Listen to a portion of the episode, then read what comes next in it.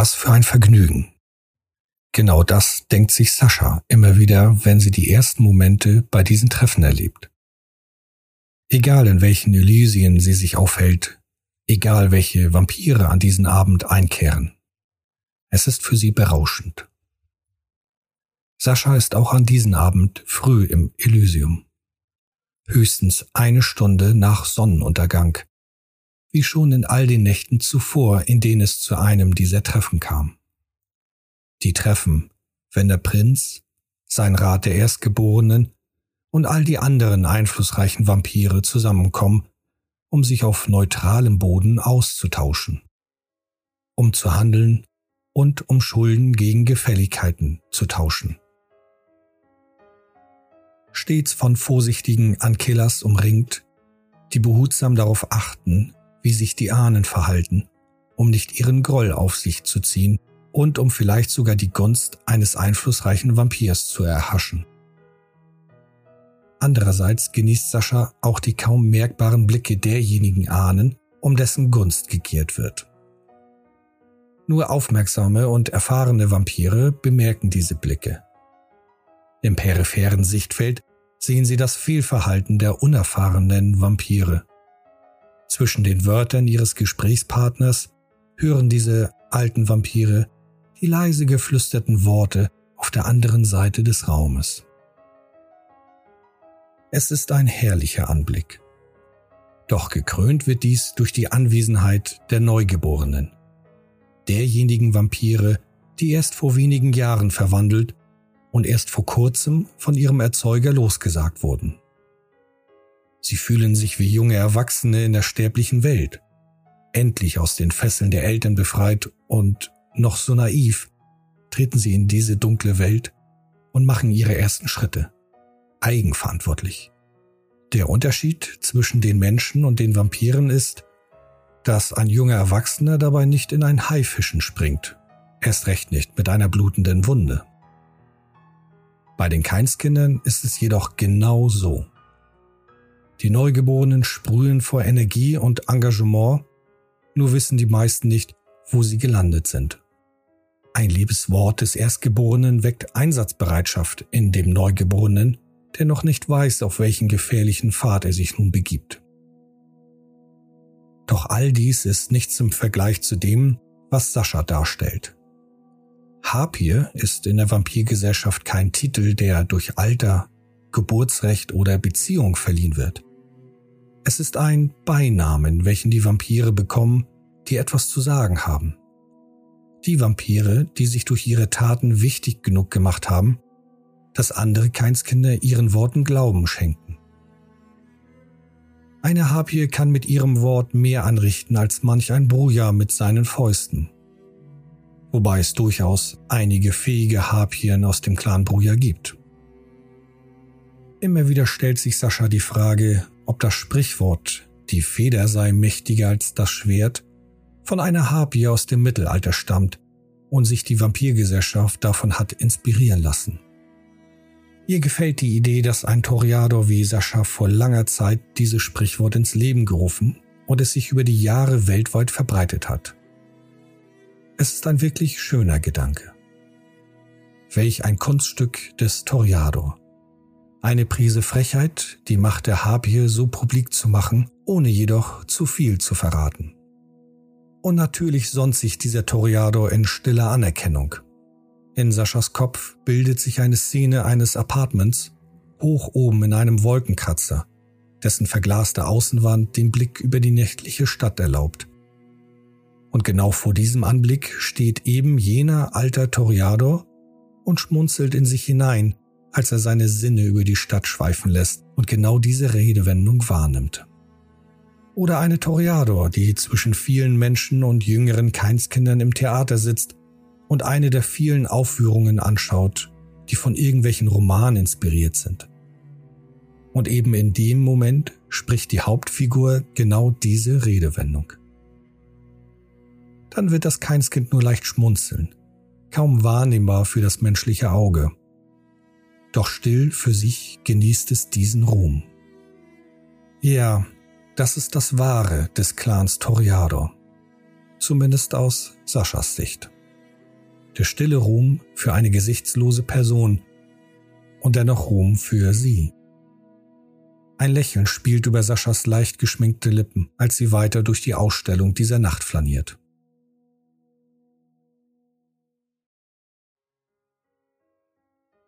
Sie erinnert sich, auf der Einladung den Namen des Künstlers gesehen zu haben, doch ist dieser für sie nicht wichtig genug, als dass der Name in ihrem Gedächtnis geblieben wäre. Und diesen Umstand hat sie nicht für sich behalten. Das ist die Gefahr, welche von den Harpien ausgeht. Sie stürzen mit den richtigen Worten jeden aufstrebenden Stern. In den vielen Gesprächen, welche Sascha heute Abend führen wird, lässt sie gekonnt ihre Meinung über diesen Künstler fallen. So geschickt, dass ihre Gesprächspartner nicht den Eindruck bekommen, sie wollte den Künstler zum Thema machen. Stattdessen gehen die Gesprächspartner davon aus, der Künstler sei zufällig Gegenstand des Gesprächs geworden.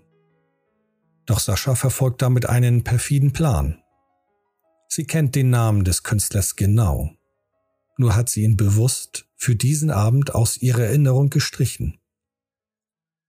Kein anderer Toreador oder Vampir, der über die nötigen Mächte verfügt, soll ihren Plan entdecken, wenn jemand ihre Gedanken erforscht.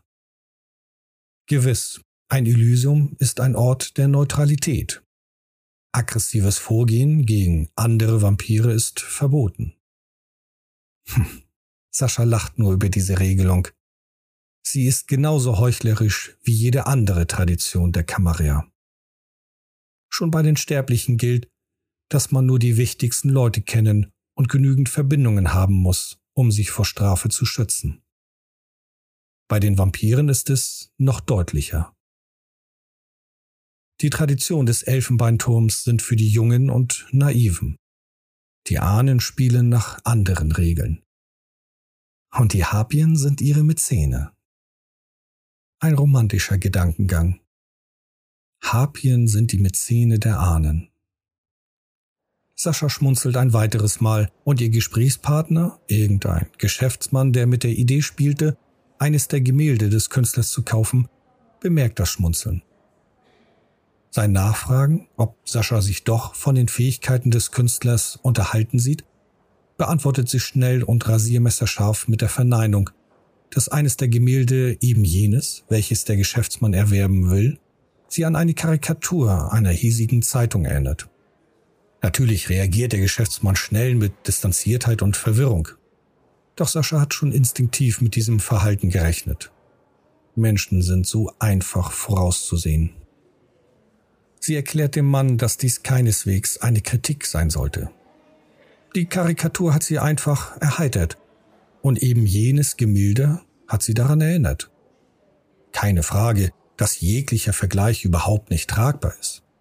Danach folgten einige fachmännische Begriffe über den Pinselstrich und die Farben. Damit beruhigt sie den Geschäftsmann ein wenig.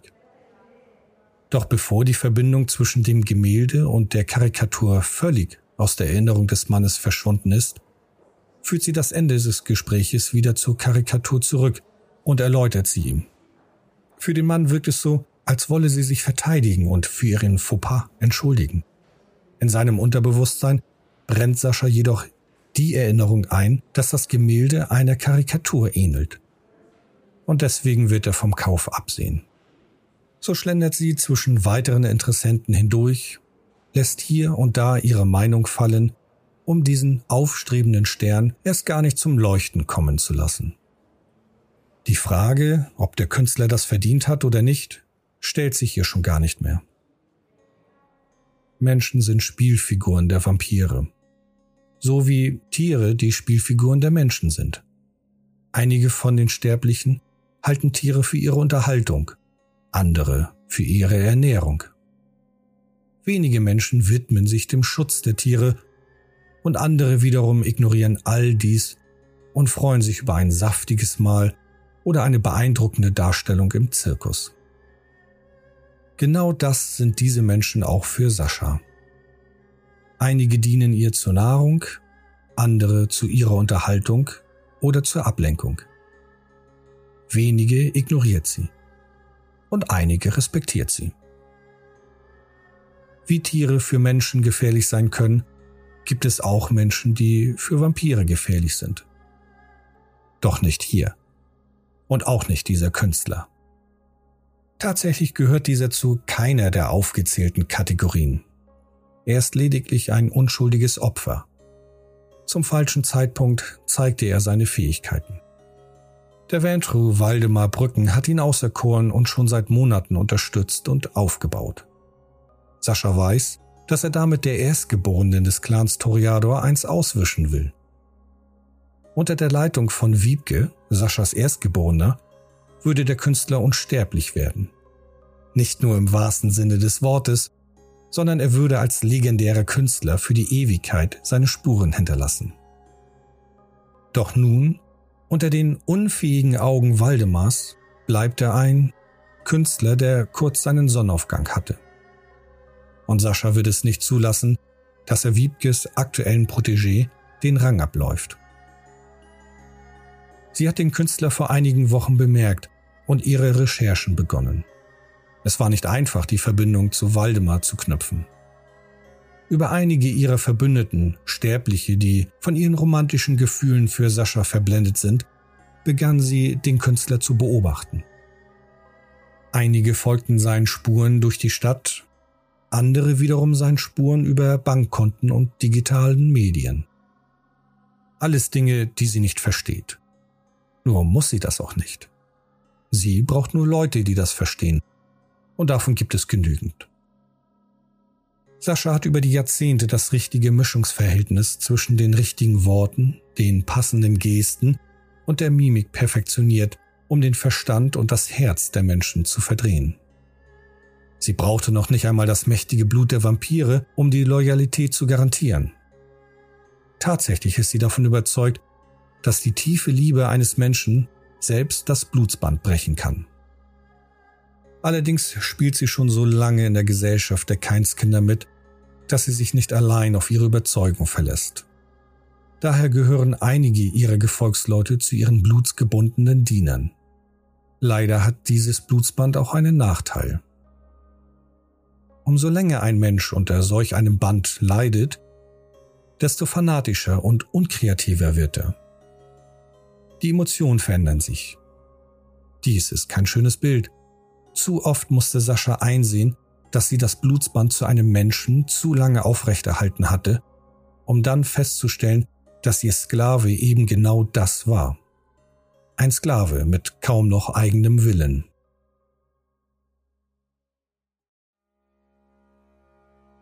In diesem Moment kommt die unangenehme Erinnerung an das Blutsband zu ihrem Urenkel in ihr hoch.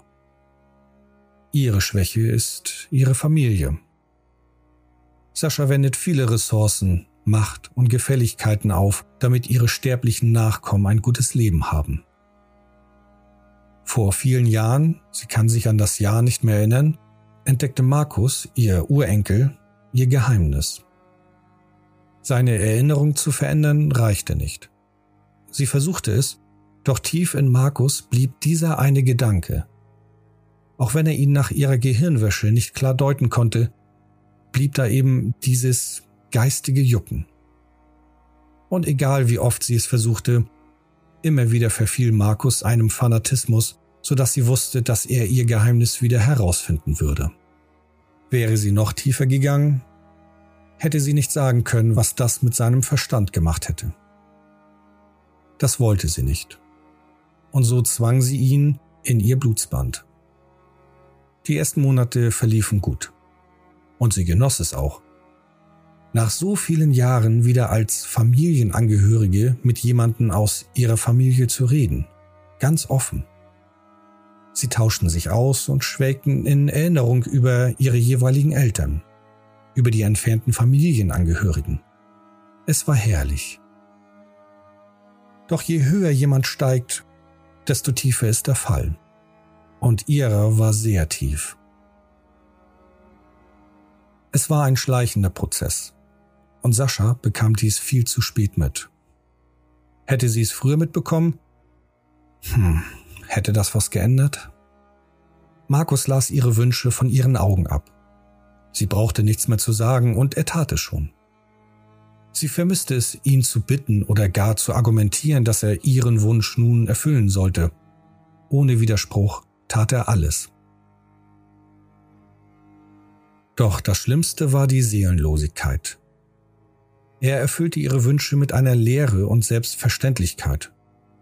Das klingt zwar zunächst angenehm, doch wenn ein Gentleman die Tür für die Dame zigtausendmal auf dieselbe Art und Weise aufhält und es ihm an Esprit und individueller Emotionalität fehlt, und die Toreados sind nicht umsonst bekannt dafür, die Feinheiten und Nuancen im Verhalten anderer zu erkennen. Seither weinte Sascha ungesehene Tränen. Sie steckte in dem Dilemma, dass sie Markus Leben zerstört hatte und das schon vor Jahren. Seine Ehefrau trennte sich von ihm. Seine Kinder distanzierten sich von ihm. War es ihm zu verdenken? Er hatte nur noch Sascha im Sinn. Er verbrachte Nacht um Nacht an ihrer Seite, und wenn er es nicht konnte oder durfte, erfüllte ihn tiefe Trauer. Trauer, die sich über sein ganzes Leben ausbreitete. Was sollte Sascha machen? Ihm das Blut verweigern, das ihn so lange gebunden und am Leben gehalten hatte? Er wäre verwirrt und verzweifelt zurückgeblieben, wäre weiter eine Gefahr für Sascha gewesen, da er zu viel wusste.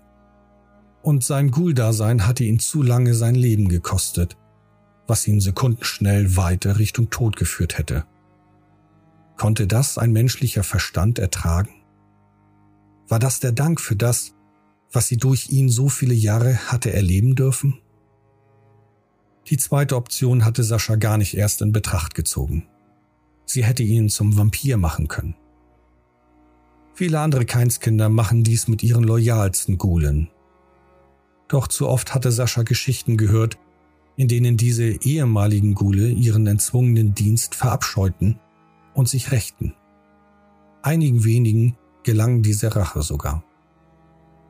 Nein, Sascha blieb nur eine Wahl. Sie musste Markus das Leben nehmen. Das war der wohl traurigste Moment, den sie bisher erlebt hatte. Und sie lebte zu dem Zeitpunkt schon lange als Vampir. Jedes Jahr steht Sascha am Markus Grab, nicht nur um ihn zu ehren und als Entschuldigung, sondern auch als Mahnmal für sich selber. So schmerzlich diese Erinnerung ist, Sie will sie nie vergessen. Sie soll ihr stets vorhalten, welche Verantwortung ein Vampir für seine Gula hat.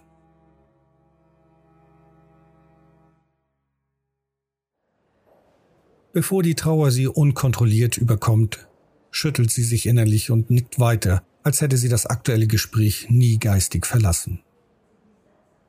Sascha steht bei jemandem aus einer Künstleragentur und einem reichen Schnösel, der weltweit sein Geld verplempert. Die beiden haben Saschas Trauer bemerkt, doch ahnen sie nicht, dass die fähige Harpie sich bereits wieder vollends unter Kontrolle hat. Und sie wäre nicht so gefürchtet, wenn sie dies nicht für sich nutzen könnte. Sascha zieht eine ihrer vorbereiteten Recherchen aus ihrem Gedächtnis und erklärt, dass sie sich an eine Künstlerin erinnert, die einen ähnlichen Stil hatte wie dieser Künstler, dessen Gemälde sie am heutigen Abend bestaunen. Viele Mäzene und Sponsoren hatten die junge Künstlerin einst unterstützt, doch sie verlor ihre Gabe sehr schnell. Der mediale Druck, die Anforderungen der Kunstkenner und die Kritiken der Kunstexperten brachen die junge Frau. Sie verlor sich in Drogen und endete auf der Straße. Laut sinniert Sascha weiter, was aus ihr hätte werden können, wenn sie den harten Weg des Künstlers gegangen wäre. Wie die legendären Künstler welche meist erst am Ende ihrer Karriere gefeiert wurden. Gewiss hatte sie einen ähnlichen schweren Weg, nur mit dem Unterschied, dass diese lang verachteten Künstler viel mehr Werke erschaffen hatten, als eben jenes junges Mädchen, die nur eine Handvoll Meisterwerke kreiert hatte. Und keines erlangte den Ruhm, das es verdient hätte. Verstehend und bestätigend nicken die beiden Personen. Und damit ist ein weiterer Schritt gegangen eine weitere Unterstützung verschwunden. Beide werden nicht zu früh diesen jungen Künstler unterstützen, den der Ventro so sehr aufbaut.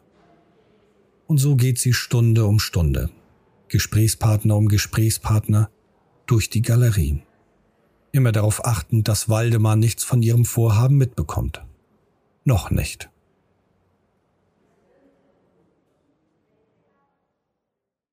Die Kritik am Folgetag ist niederschmetternd. Als Sascha sich nach Sonnenuntergang erhebt und die ersten Meldungen in den Nachrichten hört, während sie sich für diese Nacht fertig macht, kann sie sich das Lächeln nicht verkneifen. Wenige Stunden später setzt sie zum endgültigen Schlag an. Der finale Dolchstoß. Während sie durch die Straßen der nächtlichen Stadt gefahren wird, geht sie die letzten Nächte genüsslich noch einmal durch. Ihr langer Plan mit all den Hürden und Herausforderungen. Sie lässt auch die Zahlen erneut durch ihre Erinnerung rasseln, die Summen, welche der Ventro Waldemar investiert hat, um den Künstler aufzubauen, die richtigen Leute zu schmieren, die Künstleragenturen von seinen Fähigkeiten zu überzeugen, obwohl er noch so unbekannt ist. Sie hat sogar von ihren Gefolgsleuten Kopien und heimlich gemachte Fotografien gesehen, die zeigen, dass Waldemar Kunstkoryphäen aus dem ganzen Land zur Ausstellung gebracht hat. Alles auf seine eigenen Kosten natürlich. Er hat sogar eine junge Künstleragentur aus dem Boden gestampft, nur um diesen Künstler aufzubauen. Die wird der Ventro wohl zu einem Spottpreis verscherbeln, wenn er überhaupt noch Geld dafür bekommen wird. Noch hat er Zeit, vom Pferd abzuspringen nur noch wenige Stunden. Es war genüsslich für Sascha, und sie kann es kaum erwarten, in den Elysien der Vampire den Fall des Künstlers bereitzutreten. Natürlich nachdem sie hat verbreiten lassen, dass Waldemar ihn unterstützt hat. Und der krönende Abschluss ist so nah. Die Fahrt endet in einer heruntergekommenen Gegend. Ihr Fahrer öffnet die Tür und bevor sie das Haus vor ihr betritt, blickt sie sich um. Sie sieht die Meldungen, wie sie hätten sein können. Begnadeter Künstler inmitten des Slums. Roher Diamant, der Maler erstrahlt mit seinem Pinselstrich. Ohne einen unbekannten Gönner wäre diese liebende Legende womöglich unerkannt geblieben. Doch stattdessen sind die Meldungen schon heute schwermütig. Und viel schlimmer werden sie morgen sein möchte gern Künstler erliegt seinem eigenen Wahn. Mit Geld und Einfluss ist keine wahre Kunst zu erschaffen. Hinter den Farben ist deutlich das schmutzige Geld gieriger Geschäftsmänner zu sehen, die glauben, mit Geld ist alles zu erkaufen. Sie blickt sich zwei, dreimal um. Der Regen unterstreicht das traurige Ende des Künstlers. Einer Bauernfigur, die Sascha zur Dame erheben wird. Außenstehende sehen nur eine junge Frau, die nicht wirklich in diese Gegend passt.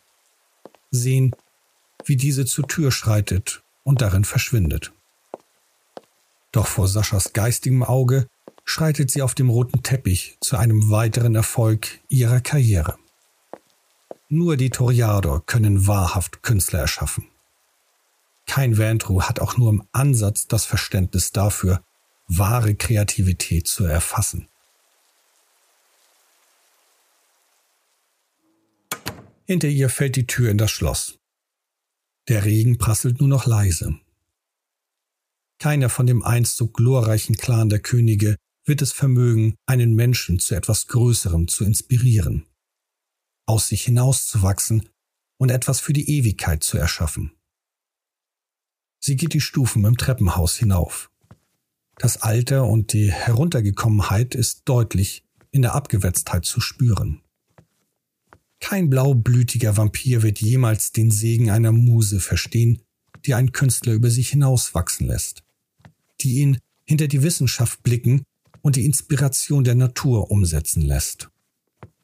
Sascha geht durch den Flur im vierten Stock, vorbei an all den Türen der vielen Wohnungen, die Anonymität und Isolation geradezu herausschreien. Niemals wird ein Waldemar, Saschas Erstgeborene, oder ihrem Clan eins auswischen.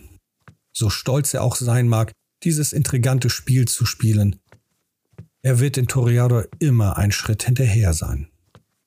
Sie bleibt vor der Tür stehen, schäbig und heruntergekommen. Wie passend. Ihre Hand hebt sich und klopft zart an die Tür. Nach einer scheinbar ewigen Zeit öffnet sie sich leicht. Ein zerschmetterter Blick trifft Saschas Augen. Niedergeschlagen und hilflos. Mitfühlend drückt sie die Tür sanft auf, ihre Arme öffnend für eine selige Umarmung, in der sich der Künstler zu gerne verliert. Tränen der Trauer und Enttäuschung schießen aus seinen Augen. Kaum verständliche Worte der Entschuldigung und Rechtfertigung gehen in dem Schluchzen unter. Sanft führt sie ihn in seine Wohnung. Leise schließt sie die Tür hinter sich. Die Umarmung ist sein Halt in dieser Trostlosigkeit. Ihr Blick erfasst all die Zeitungen und Briefe voller niederschmetternder Kritiken. Zersprungenes Glas auf dem Boden. Verschütteter Wein im Teppich.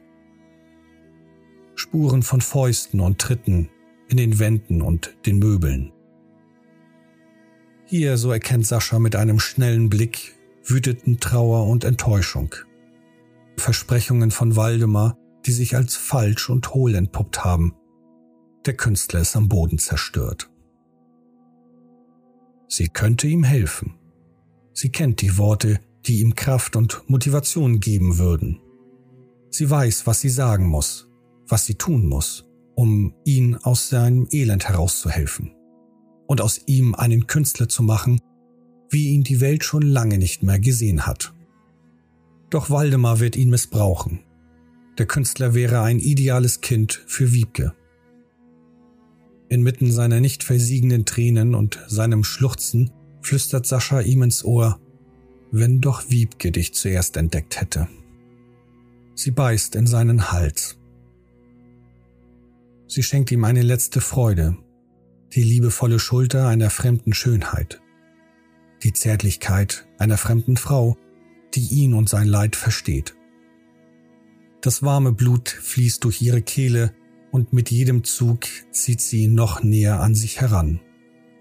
Sein Griff wird langsam schwächer. Sein Herzschlag langsamer. Er fällt nun fast leblos in ihre Arme. Sanft kniet sie sich hin und legt ihn in ihren Schoß. Sie trinkt weiter. So lange, bis kein Blut mehr fließt. Sein letzter Atemzug haucht an ihre Wange. Sie blickt für einige Momente in seine toten Augen. Dann schließt sie seine Lider und legt ihn sanft zu Boden. Sie bleibt noch wenige Stunden neben ihm auf dem Boden sitzen. Das Spiel der Vampire ist so gefährlich und kostet so viele Opfer. Leise flüstert Sascha, ein Bauernopfer, um zu einer Dame zu werden.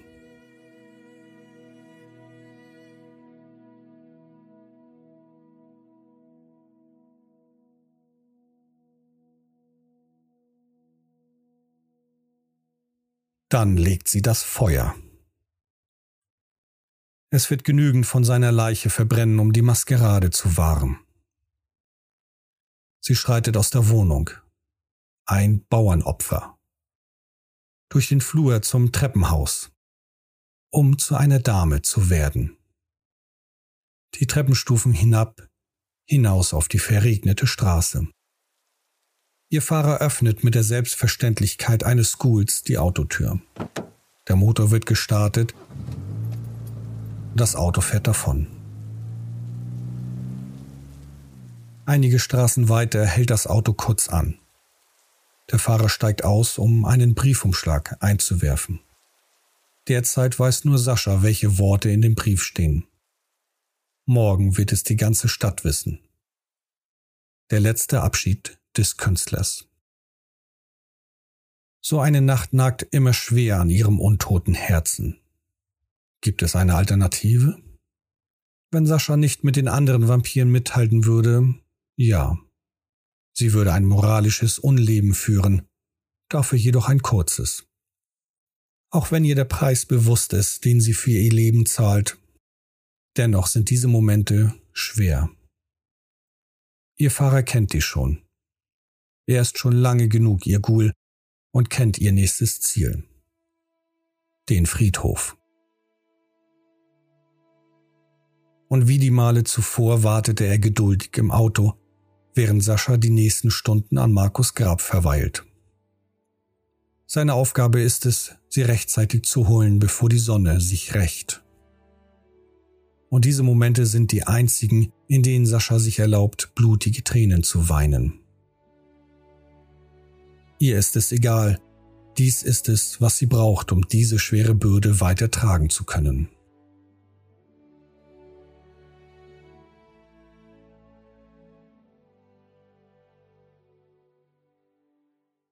Wenige Nächte sind vergangen. In den ersten nach dem Feuer, das Sascha gelegt hatte, waren die Nachrichten voll von dem tragischen Selbstmord des Künstlers. Versuche, den Abschiedsbrief geheim zu halten, schlugen fehl. Dafür sorgte Sascha. Der Inhalt wurde von Experten und Seelsorgern gleichermaßen analysiert. Das Leben des Künstlers wurde vorgeführt. Keiner glaubte daran, dass er jemals meisterliche Werke hätte erschaffen können einer von den vielen Künstlern, die sich überschätzt hatten. Und auch für diese Meinung sorgte Sascha. Der Sturz des Künstlers sollte unbestritten bis ins Bodenlose fallen. Schon bald folgten die Nächte der Wiederholungen und schließlich ist der Künstler vergessen. Nur noch wenige Wochen und niemand wird sich auf Anhieb an den Namen des Künstlers erinnern. Was bleibt, ist die Erinnerung des überschätzten Künstlers, der sich verbrannte. Wie hieß er noch gleich? Ferdinand? Nein, Frank. Naja, egal. Er hätte so viele mit in den Tod gezogen, wenn die Feuerwehr nicht so schnell da gewesen wäre. Ja, schlimm, diese Selbstmörder. Womit hat er noch sein Geld verdient? Ah, ich glaube, er hat gezeichnet oder mit Tusche gemalt. Doch eine Person vergisst den Künstler nicht so schnell. Diese hat in den letzten Nächten viele Ressourcen investiert, um den Fall des Künstlers zu untersuchen. Es war alles so gut vorbereitet. Was ist geschehen, dass dieser Künstler so katastrophal scheiterte? Die Recherche frisst zu viel an Gefälligkeiten und Geld, doch das ist dieser Person egal. Es ist unmöglich, dass der Künstler Selbstmord beging. Irgendetwas muss vorgefallen sein. Vor wenigen Stunden hatte Sascha einen Anruf erhalten. Wiebke, die Erstgeborene der Toriador, wünscht ihre Anwesenheit. Die Harpie wartet schon lange auf diesen Anruf. Sie hat Wiebke vor einigen Nächten einen Brief geschrieben, in dem sie ihr erklärt hat, wie sie diesen Künstler zerschmettert hatte. Natürlich hat Sascha darauf geachtet, keine Anschuldigungen zu machen oder Verbindungen zu Waldemar zu ziehen. Das könnte irgendwann vielleicht gegen sie verwendet werden. So kann sie noch immer behaupten, sie habe nur gehandelt, weil der Künstler ihr Geschäft schwächte, ihre eigenen Künstler, die sie unterstützte, in den Schatten stellte. Doch kam sie nicht umhin, zwischen den Zeilen deutliche Zeichen zu hinterlassen. Das ist wohl die Schwäche des Toriador-Stolzes. Natürlich hat die Erstgeborene nicht sofort auf ihren Brief reagiert, das wäre unpassend gewesen. Doch hatte Sascha damit gerechnet, schon vor zwei oder drei Nächten eine Einladung zu erhalten. Nun ja, die Spiele der Etikette. Soll Wiebke sie spielen, alles, damit sie glücklich ist. Sie tritt in das Foyer des hochragenden Gebäudes. Der Nachtpförtner ruft den Fahrstuhl herunter und begleitet Sascha bis zur Kabine. Die Türen schieben sich zu und mit einem kurzen Ruck setzt sich der Fahrstuhl in Bewegung. Ein leises Surren öffnet die Türen, nachdem die Kabine oben angekommen ist. Mit gewohnten Bewegungen schreitet Sascha durch die Flure, wie bereits so viele Male zuvor. Höflich klopft sie sanft gegen die edle, doppelflügige Tür. Ein deutlich hörbares Herein folgt und Sascha öffnet diese Tür. Stolz geht sie über den Teppich bis zu ihrer Ahnherren. Mit Demut und Respekt kniet sie nieder und senkt ihren Kopf. Sascha verharrt und wartet auf eine kurze Geste oder ein kurzes Wort von Wiebke, das ihr erlaubt, sich zu erheben. Doch nichts kommt.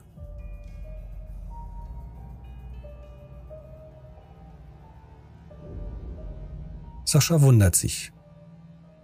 dauert zu lange. Nichts geschieht. Fotos fallen zu Boden, direkt vor Saschas Knien. Viele davon bleiben mit dem Bild nach oben liegen.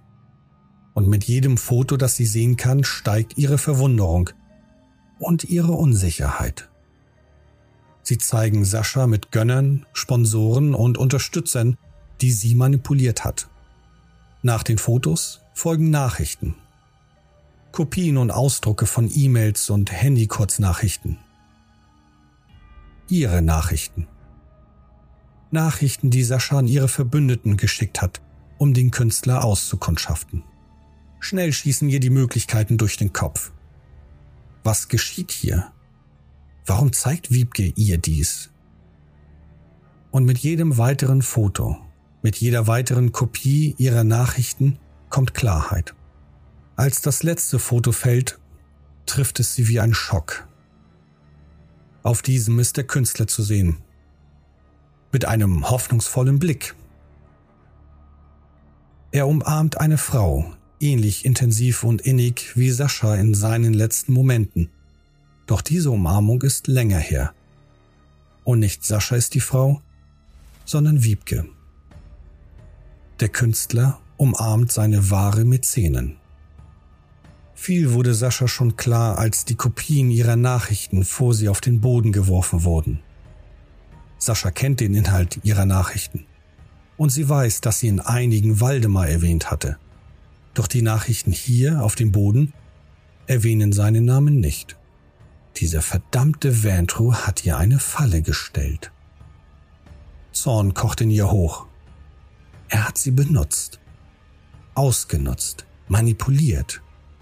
Sie will aufspringen und sich erklären, auch wenn sie noch nicht die Erlaubnis dazu bekommen hat. Doch etwas anderes lässt sie weiter auf dem Boden knien. Ein letztes Foto. Sie erinnert sich genau an diesen Moment. Sascha ist auf dem Foto zu sehen. Voller Heiterkeit, innerer Heiterkeit erinnert sie sich. Sie diskutierte mit ihrem Gegenüber über Kunst und den Künstler. Ein heuchlerisches Gespräch. Sie spielte die Ehrlichkeit und gratulierte ihrem Gegenüber zu dieser Entdeckung. Waldemar bedankte sich erfreut. Damals hatte sie gedacht, dieser überhebliche Vantru. Glaubte er doch, den Toriado eins auswischen zu können und dabei Sascha noch direkt ins Gesicht zu lachen. Selbst der Handschlag troff vor Überheblichkeit. So dachte sie damals. Jetzt wird ihr die Intrige klar. Mit diesem Foto wird sie ihrer Erstgeborenen nie glaubhaft erklären können, dass Waldemar dahinter steckt. Selbst wenn Sascha die Wahrheit belegen könnte, Wiebke würde ihr vorwerfen, wie leicht sie sein Spiel gespielt hat, wie leicht sie seinen Machenschaften verfallen ist. Ein Bauernopfer, um die Dame zu stürzen.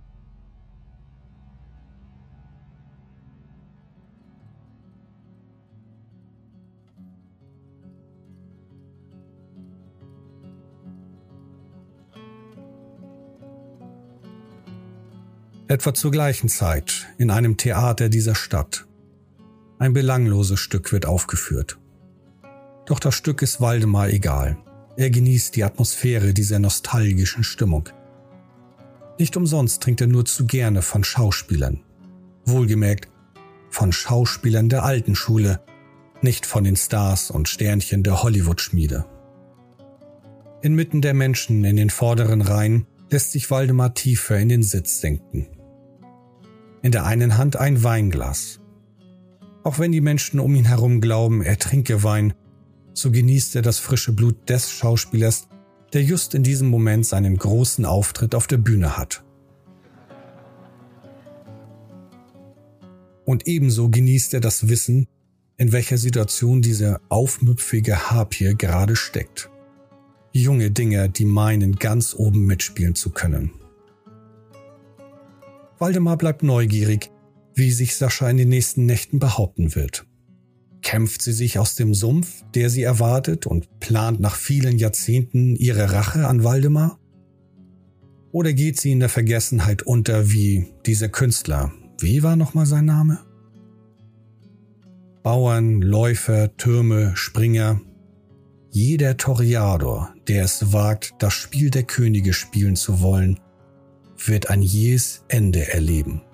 So dramatisch, wie es die Toreador lieben.